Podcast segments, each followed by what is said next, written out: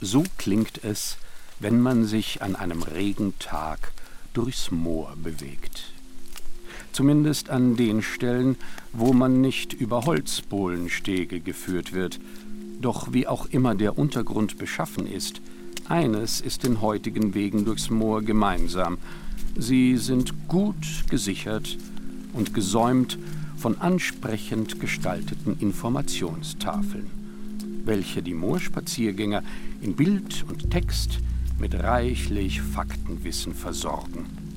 Man erfährt, dass Moorlandschaften zahlreiche Funktionen im Naturhaushalt erfüllen und für die Erforschung der Erdgeschichte eine große Bedeutung haben.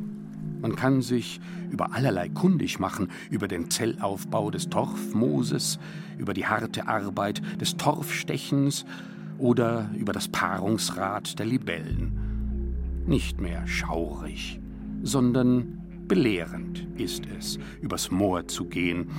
Und nicht nur der vielzitierte Knabe im Moor von Annette von Droste-Hülshoff, auch andere Moorlyrik, wie das Gedicht Am Moor von Georg Trakel, könnte an den heutigen Schauplätzen womöglich gar nicht mehr entstehen, weil Dichterin wie Dichter das Moor mehr informiert denn inspiriert verlassen würden. Wanderer im schwarzen Wind. Leise flüstert das dürre Rohr in der Stille des Moors. Am grauen Himmel ein Zug von wilden Vögeln folgt. Quere über finsteren Wassern. Aufruhr. In verfallener Hütte aufflattert mit schwarzen Flügeln die Fäulnis. Verkrüppelte Birken seufzen im Wind. Abend in verlassener Schenke. Den Heimweg umwittert die sanfte Schwermut grasender Herden. Erscheinung der Nacht, Kröten tauchen aus silbernen Wassern. Moore haben nicht nur Dichter inspiriert, sondern sind lange schon Heimat einer Vielzahl volkstümlicher Geschichten, von Sagen, die von Geistern, Irrlichtern und versunkenen Orten erzählen und über Generationen hinweg weitergegeben wurden. Aus den Sagen kann man sich noch heute das mystische Moorerlebnis holen, das bei der realen Begehung auf Lehrpfaden zu kurz zu kommen droht. Einige dieser Sagen beruhen auf wahren Begebenheiten wie etwa diejenigen um sündhafte, versunkene Dörfer in der Rhön, die sowohl im hessischen Teil, im Roten Moor, als auch im fränkischen Teil, im Schwarzen Moor beheimatet sind. Sie laden zur Spurensuche ein. Also, dieses Dorf Moor hat nur 100 Jahre gelebt, also gestanden. Das war, jetzt müsste ich meinen Zettel hochschulen, 1634, nee, 1534 bis 1645 oder so in der Drehe. Und zwar gab es in der Nähe noch ein zweites Dorf, genauso arm wie dieses hier, das hier zunächst aus nur vier Häusern bestanden hat. Am Ende dann waren es 36. Und die Sage spricht davon, dass in dem Dorf Moor unter der Dorflinde sich drei Nonnen niedergelassen hatten zum Ausruhen, weil sie einen Wagen mit Reliquien zu ziehen hatten und mit einem Klosterschatz. Und dass dann die Menschen aus dem Nachbardorf diese Nonnen überfallen haben ausgeraubt haben, verhöhnt haben, ob ihres christlichen Glaubens und ihrer Tätigkeiten, also karitativen Tätigkeiten, und haben sie im Dorfteich ertränkt. Und dann ist wohl der Teich übergelaufen und das Wasser hat sich auf die Umgebung ausgeströmt und das Dorf ist ihm zugrunde gegangen. Regina Rinke war von 1989 bis 2011 Präsidentin des Rhön-Clubs und ist als Autorin von Wanderführern über märchenhafte Orte mit den Sagen der Rhön vertraut. Sie kennt oftmals ihren wahren Kern. So soll das untergegangene Dorf Moor in einer anderen Sage von den Einwohnern des benachbarten Dorfs Poppenrode überfallen worden sein.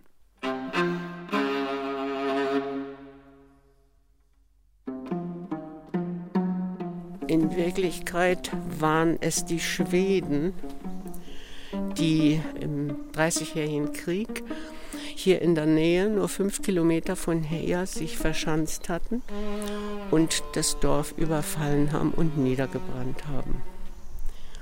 Es wurde nie wieder aufgebaut. Die wenigen Leute, die diesen Brand überlebt haben, sind weg und haben irgendwo in tieferen anderen Gegenden wieder neu begonnen. Also es ist für mich ein mystischer Ort, weil man ja durch diesen Brunnen, den wir hier sehen, tatsächlich noch sehen kann, dass hier was gestanden hat. Dass das nicht mehr der Brunnen ist von 1600 noch was, ist auch klar. Das war zunächst alles verschüttet in der Geschichte, ist belegt, alles aufgeschrieben, und ist aber dann erst so, als der Tourismus hier in die Rhön kam und man besondere Orte eben anbieten wollte, ist das alles wieder ein bisschen schön hier gemacht worden. Vor rund 50 Jahren, als noch keine Tafel auf das untergegangene Dorf Moor hinwies, hat sich Regina Rinke mit ihrem Mann auf Spurensuche begeben, um Überbleibsel zu finden. Beide waren sie damals Neuankömmlinge in der Rhön und wollten sich mit ihren Erkundungsgängen die neue Heimat erobern. Dann haben wir im Rhönclub rumgefragt, ja, wo war denn das genau? Na ja, dort am Roten Moor. Du müsstest nur irgendwie im Wald am Roten Moor, da ist noch ein Brunnen zu sehen. Wir sind in den Wald gegangen. Wir wussten nicht, wie weit das ist, gar nichts. Aber wir haben es gefunden. Wir standen plötzlich an diesem alten Brunnen mit Gänsehautfeeling, weil solche mystischen Orte, die es nicht mehr gibt, die es aber mal gab, uns einfach interessieren. Und jetzt führt ein kleiner Trampelpfad zu dieser Dorfstelle und an dieser Dorfstelle sind wir heute gewesen. Nicht in jedem Moor indes lässt es sich ungehindert auf Spurensuche gehen. Insbesondere dann nicht, wenn das Gebiet dem öffentlichen Zugang entzogen ist, wie im Falle der Moorlandschaft um den oberpfälzischen Rötelweiher. Sie liegt seit 1910 auf dem Gebiet des Truppenübungsplatzes Grafenwöhr. Ja, also ich habe ab und zu das Gefühl gehabt, wenn ich da vorbeigefahren bin, je nachdem wie halt die Witterung und das Wetter war, dass fast eine Ähnlichkeit hat mit Finnland. Ich war mal oben in Finnland in Urlaub auch und dieser Wald und diese Seen und so und da ist mir der Rüllweiher auch so ungefähr vorgekommen, als wäre das so eine Ecke von Finnland. Wilhelm Buchfelder ist erster Vorsitzender des Heimatvereins Grafenwöhr und war bei der Bundeswehrdienststelle lange Jahre als Platzmeister beschäftigt. Zu seinem Aufgabenbereich gehörten auch Führungen über das Gelände.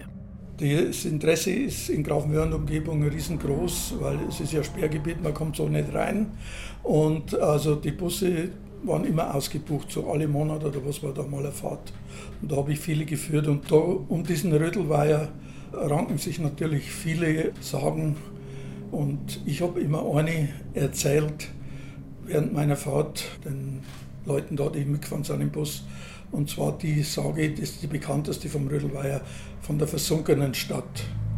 Also es soll so gewesen sein, dass damals am Rande des Rödelweihers eine große Stadt war und die Bewohner der Stadt haben in Saus und Braus gelebt, also so ungefähr wie damals Sodom und Gomorra. Das ist eine Zeit lang gut gegangen und dann ist die große Strafe gekommen. Die Stadt ist in den Fluten des Rödelweihers versunken. Mit ihr die ganzen Bewohner und alles. Und es wird erzählt, dass man öfter mal, wenn man dann nachts vorbeigegangen ist oder vorbeigefahren ist an den Rödelweiher, dann hat man oft auch äh, so wie Stimmen gehört, die angeblich aus dem Wasser kommen. Und man hat auch feurige Zungen angeblich auf dem Wasser gesehen und das sollen dann die Bewohner gewesen sein, die da in den Fluten mit versunken sind. Und an besonders heiligen Tagen, heißt im Jahr, ist die Stadt wieder aufgetaucht. Also nicht die ganze Stadt, sondern nur die Turmspitzen vom Kirchturm und Rathaus oder was halt so war. Und um Mitternacht, Punkt 12, ist der ganze Spuk dann wieder vorbei gewesen.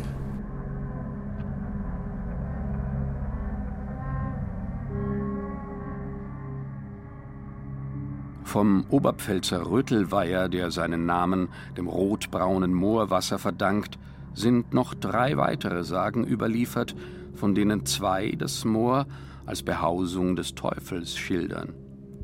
In der Sage vom Teufel in der Fischerhütte heißt es, dass die Fischer, die sich manchmal mehrere Tage und Nächte am Weiher aufhielten und von denen man munkelte, dass sie dort ein liederliches Leben führten, in der Stunde ab Mitternacht mit dem Teufel Karten spielen würden. Die andere Sage schildert, wie der Teufel überhaupt in den Rötelweiher kam.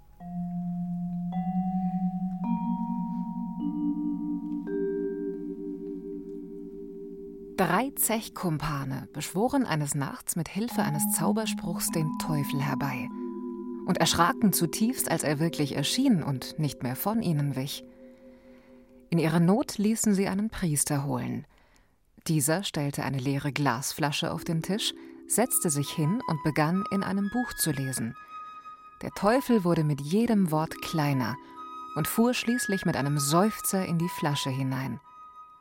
Der Geistliche verschloss die Flasche, bestieg die Kutsche, mit der er gekommen war, und wies den Kutscher an, die Pferde laufen zu lassen, so viel und wohin sie wollen.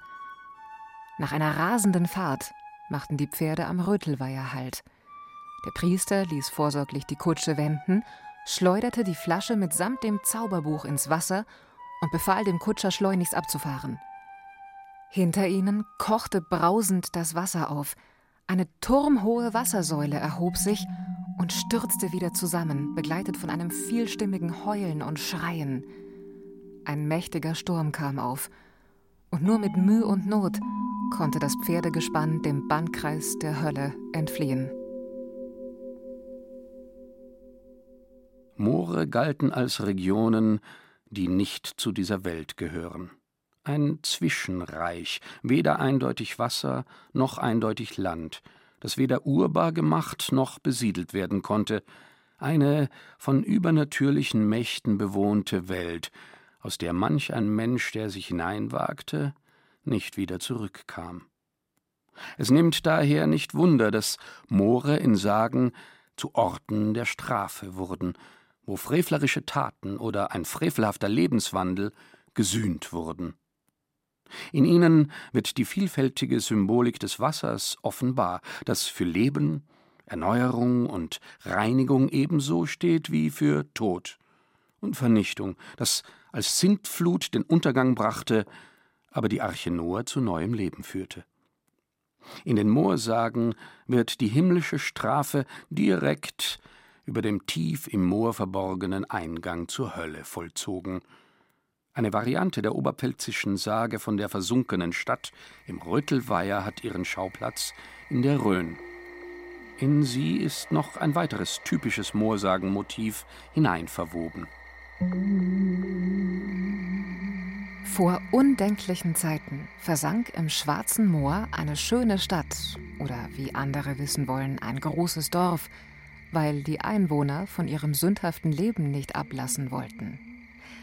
An die Stelle der Stadt oder des Dorfes trat nun ein unergründlich tiefer schwarzer See, der nach und nach bis auf die wenigen schwarzen Löcher von einer dichten Moordecke überzogen wurde. In der Tiefe des Moores jedoch ist das Leben noch nicht erstorben. Denn wenn die Bewohner des versunkenen Ortes nach ihrer Kirche eilen und reuevoll dort um Erlösung beten, dann braust es im Moore gewaltig. Und schwarzes, schlammiges Wasser gärt aus den sogenannten Teichen. Auch habe mancher, der sich am Rande des Moores niederlegte, zuweilen noch die Turmuhr schlagen und die Hähne aus der Tiefe krähen hören.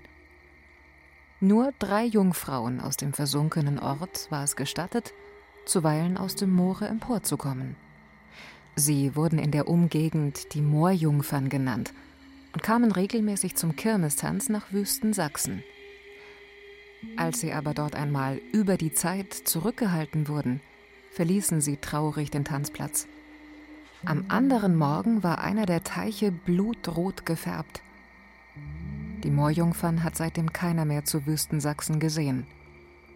In nächtlicher Stunde schweben nur noch die Seelen der drei Moorjungfern mit denen der anderen dort Versunkenen als Irrlichte über dem Moore.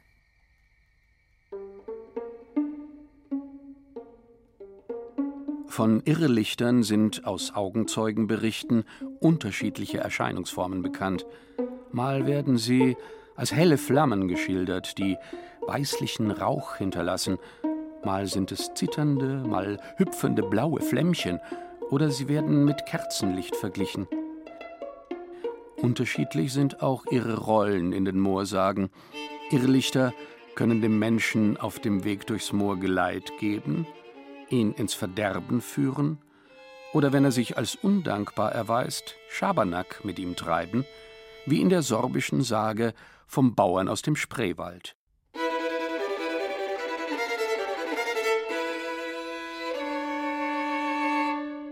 Ein Bauer hatte sich einst verirrt. Plötzlich tauchte ein Irrlicht vor ihm auf. Das bat er, ihm den Heimweg zu zeigen und versprach ihm eine Belohnung. Das Lichtlein hüpfte vor ihm her, bis er vor seinem Haus stand. Als der Bauer unter sein Dach trat, hatte das Irrlicht keine Macht mehr über ihn und er wollte es um den verdienten Lohn betrügen. Das Irrlicht wartete noch lange, doch vergebens. Einige Tage später arbeitete der Bauer wieder in der Gegend. Das Irrlicht zeigte sich ihm und begann, ihn kreuz und quer durch die Wiesen und Gräben zu führen. Erst als der Morgen graute, gelangte er schließlich völlig erschöpft, durchnässt und schmutzig zu Hause an. Die Leute im Dorf lachten ihn aus, denn wer ein Irrlicht betrügt, dem ergeht es schlecht. Das Phänomen der Irrlichter erklärt man heute mit Faulgasen, die aus dem Moor aufsteigen und sich unter bestimmten Bedingungen von selbst entzünden. Die Deutung der Sagen dagegen ist vielschichtiger. Bei Irrlichtern kann es sich um Kobolde oder Dämonen handeln, aber auch um die Seelen Verstorbener, die zur Strafe für böse Taten ewig auf Erden wandeln müssen, oder die Seelen von Mord oder Unglücksopfern, die keine Ruhe finden. Zu diesem Glauben trugen die Moorleichen bei, die man über Jahrhunderte hinweg beim Torfstechen fand und die wegen ihres konservierten Zustands nicht geheuer waren. Heute weiß man natürlich, dass keine übernatürlichen oder gar dämonischen Kräfte am Werk sind, sondern dass die Leichen durch den Mangel an Sauerstoff und das extrem saure Milieu gewissermaßen von einer Schutzschicht umhüllt sind, die den Verwesungsprozess aufhält. Doch ist bis heute nicht zweifelsfrei geklärt, was es mit den Moorleichen auf sich hat, an manchen von ihnen wurde eine sogenannte Übertötung festgestellt, wie im Fall des Lindow-Manns aus England, der durch Axtschläge auf den Schädel, Messerstiche in die Brust sowie Erdrosselung zu Tode gekommen war.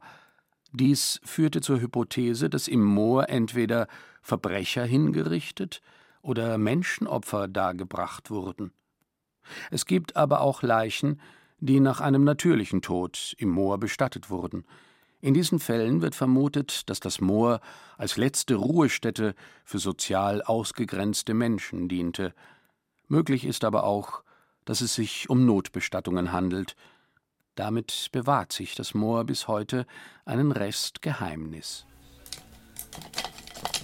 Also Landschaftsmalerei ist bei mir eigentlich ein sehr großes Thema, sehr klassisches Thema auf der einen Seite. Auf der anderen Seite ist es für mich tatsächlich der beste Weg, um Gemütszustände oder Emotionen zu transportieren, weil ich denke, dass jeder Mensch eine Beziehung zur Natur hat und sich selber darin sehen kann und sich damit verbunden fühlt auf die eine oder andere Art und Weise und das irgendwie so ein Anker auch des Menschseins sein darstellen kann. Ja.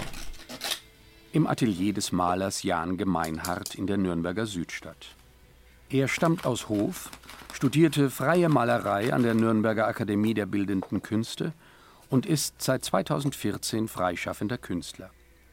Im Jahr 2020 wurde er als Künstler der Metropolregion ausgezeichnet. Neben zahlreichen Ausstellungen in Deutschland waren seine Arbeiten auch in London und Seoul zu sehen, und ein Aufenthaltsstipendium führte ihn 2015 nach Finnland. Seine Landschaftsmalerei zeigt die Welt nicht von der heiteren Seite, sofern sie überhaupt die Welt zeigt und nicht vielmehr eine ganz eigene Welt erschafft. Zwar erkundet Jan Gemeinhardt ausgiebig die Natur und gerne auch die Moorlandschaften seiner Heimat, doch er malt sie nicht ab. Sie ist ihm Anschauungsmaterial für den, wie er es nennt, inneren Baukasten, aus dem er seine eigenen Landschaften komponiert, die meist im Dämmerlicht oder Dunkelheit liegen und von Nebelschwaden durchzogen sind. So kommt das Betrachten von Jan Gemeinhardts Bildern einem nächtlichen Spaziergang durch eine verwunschene Moorlandschaft gleich, in der man die Orientierung zu verlieren droht. Innenwelt und Außenwelt scheinen ineinander zu verfließen.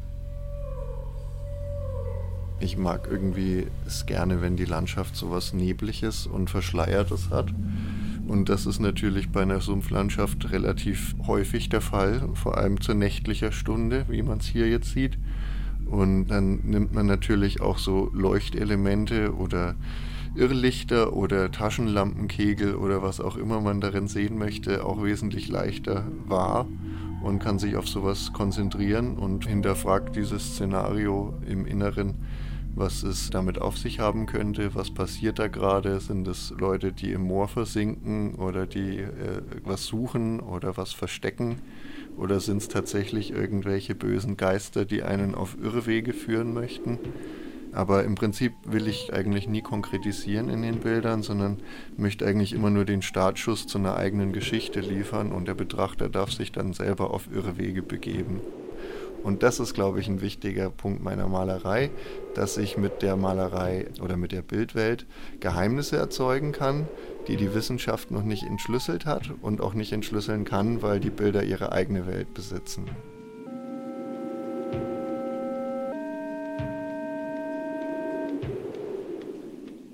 Wenn man heute von Mooren als schützenswert spricht, folgt normalerweise ein Weil, zum Beispiel weil sie Kohlenstoff binden und weil sie dadurch zum Klimaschutz beitragen. Damit ist das Moor, das in früheren Zeiten außerhalb der Welt stand, vom menschlichen Zweckdenken vereinnahmt worden. Die Worte und Bilder hingegen, die vom Moor inspiriert wurden und von seinen Geheimnissen erzählen, kennen keinen Zweck, und niemand würde sagen, man müsse Moore schützen, weil sie Teil einer Welt von Sagen und Mythen sind. Genau in diesem ungeschützten Raum, der kein Warum und kein Weil kennt, hat die sagenhafte Moorwelt die beste Chance zu überleben.